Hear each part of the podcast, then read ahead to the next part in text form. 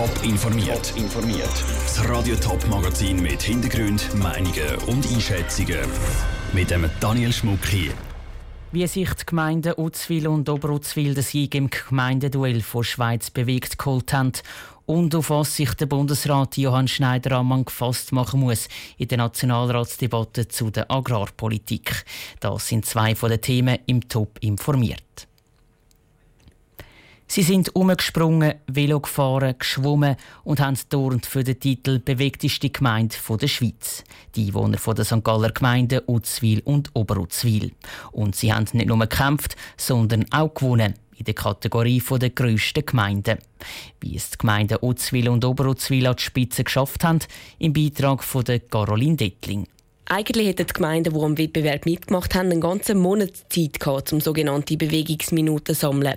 Die Gemeinden Utzwil und Oberutzwil hat es aber sogar gelangt, nur eine Woche zu sammeln. Das mit etwa 2000 Einwohnern, die mitgemacht haben. Umso überraschender kommt der Sieg für die Utzwiler Gemeinderätin Christine Wirth, die am Projekt in der Gemeinde mitgeschafft hat. Es ist überwältigend. Wir hätten nie gedacht, dass wir so weit führen kommen, weil wir auch nur eine Woche lang gesammelt haben. Ja, wir haben nicht gewusst, weil wir eine größere Gemeinde sind, wie weit können wir auch die Bevölkerung motivieren. Da haben die Kleineren wahrscheinlich mehr Zugang zur Bevölkerung, um alle animieren. Offenbar hat es dann aber doch geklappt. In einer Projektwoche hat es Oberutzwil und Utzwil ein spezielles Programm gegeben. Dort sind zum Beispiel Schnitzeljagden organisiert worden oder die Leute haben sich für eine Walking-Gruppe zusammentun, sagt Christine Wirth. Es hat aber auch ganz originelle Ideen gehabt. Zum Beispiel hat das Altersheim Oberutzwil hat so einen Parkour gemacht mit den Zivilschutzleistenden. Es hat wirklich eine ganz, ganz grosse Palette gehabt, die da angeboten worden sind. Ein breites Programm also. Weiter sind die zwei Dörfer halt sonst auch schon sportlich mit vielen Vereinen, einem Fußball- und Handballclub und einem Schwimmbad. Um die Leute noch mehr motivieren, hat sie in dieser Projektwoche aber sogar noch einen Song mit einem Tanz dazu gegeben. Wir wollen alle zusammen miteinander, wir wollen in Bewegung sein. Neben der Projektwoche und dem Song ist auch noch ein neuer Weg entstanden, der Zehn-Dörfer-Weg. Der verbindet die zehn Dörfer von den zwei Gemeinden und bleibt auch jetzt nach dem Wettbewerb noch. Das war ein Beitrag von Caroline Dettling. Am Wettbewerb Schweiz bewegt haben insgesamt 170 Gemeinden aus der ganzen Schweiz mitgemacht, aufgeteilt in verschiedene Kategorien und nach ihrer Größe.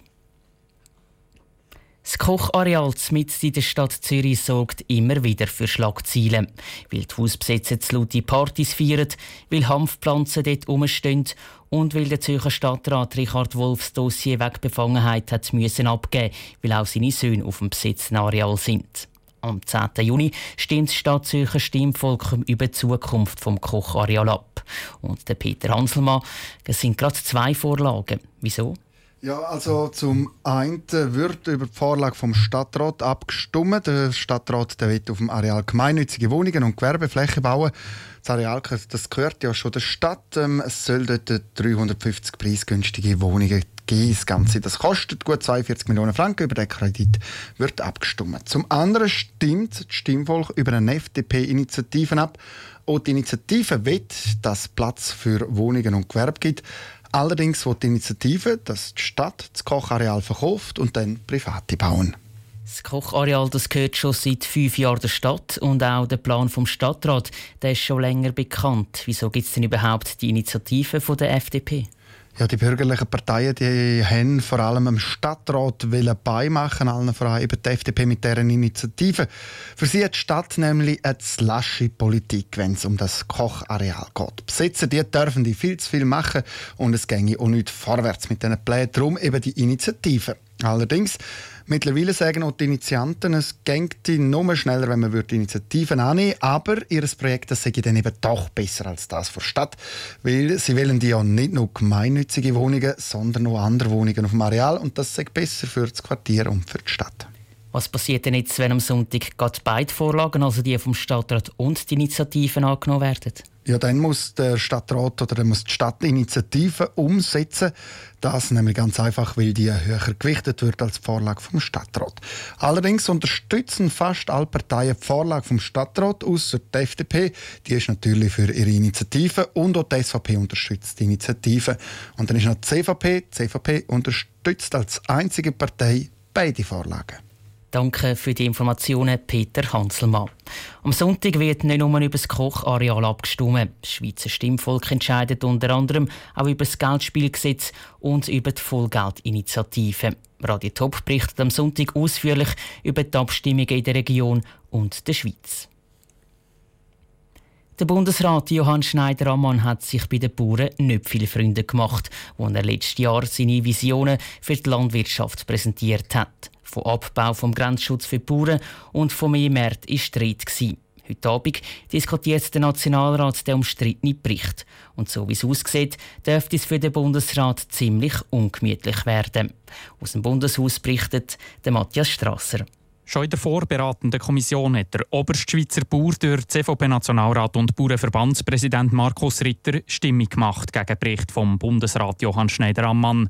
Er sagt, ein Abbau vom Grenzschutz könnte kein Thema sein. Aber der Bundesrat natürlich in diesem Bericht explizit so festgelegt, hat da auch klare Ziele, sowohl im quantitativen als auch auf der Zeitachse festgelegt. Und das macht uns grosse Sorgen. Eigentlich geht es bei den Vorschlägen vom Bundesrat erst um einen Bericht, noch nicht um ein Gesetz. Der Entscheid von heute ändert also zuerst mal noch gar nichts. Der FDP-Nationalrat Christian Wasserfallen sagt darum, ja, die Gesamtschau Agrarpolitik die wird ein bisschen, ein bisschen sehr heiß gekocht, die wird wahrscheinlich ein bisschen weniger heiß gegessen, weil es ist einfach mal ein Bericht, es ist eine Aussage, wie man im Grundsatz die Agrarwirtschaft ähm, in der Zukunft ausrichten Für die CVP und die SVP und auch Parlamentarier aus anderen Parteien geht der Bericht aber in so eine falsche Richtung, dass sie etwas machen wollen, was das Parlament sonst nie macht. Der Bericht postwendend zurück an den Bundesrat schicken, mit dem Auftrag zur Überarbeitung.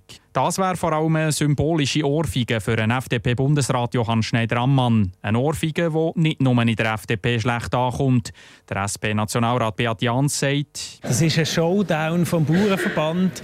Der tut jetzt dem Rest der Schweiz zeigen, wie unzufrieden das er wäre, wenn man würde die Zölle senken Aber das hat noch gar niemand beschlossen. Daneben sieht das Verhalten vor allem, weil der Johann Schneider-Ammann nicht nur detailliert aufzeigt, dass er den Grenzschutz abbauen will, sondern eben auch, wie er die Bauern im Gegenzug finanziell unterstützen will. Aber die Bauernvertreter im Bundeshaus wollen nicht mehr Geld vom Staat und dafür offene Grenzen. Sie wollen einen Markt in der Schweiz, wo die Preise genug hoch sind, dass die Bauern davon leben können. Der SVP-Nationalrat Toni Brunner sagt, Die Befürchtung, wenn man den Bericht durchlässt, ist tatsächlich, dass man am Schluss auch noch die so rasch Mäntel anlegen und im Auftrag vom Staat ein bisschen die Börter abbrechen. Gesprächsverweigerung werfen die Befürworter des Berichts den Bauern vor. Und die wiederum sagen, ein Bundesrat Schneider-Ammann seine Politik sei weltfremd. Debatten am Abend im Nationalrat dürfen darum heftig werden.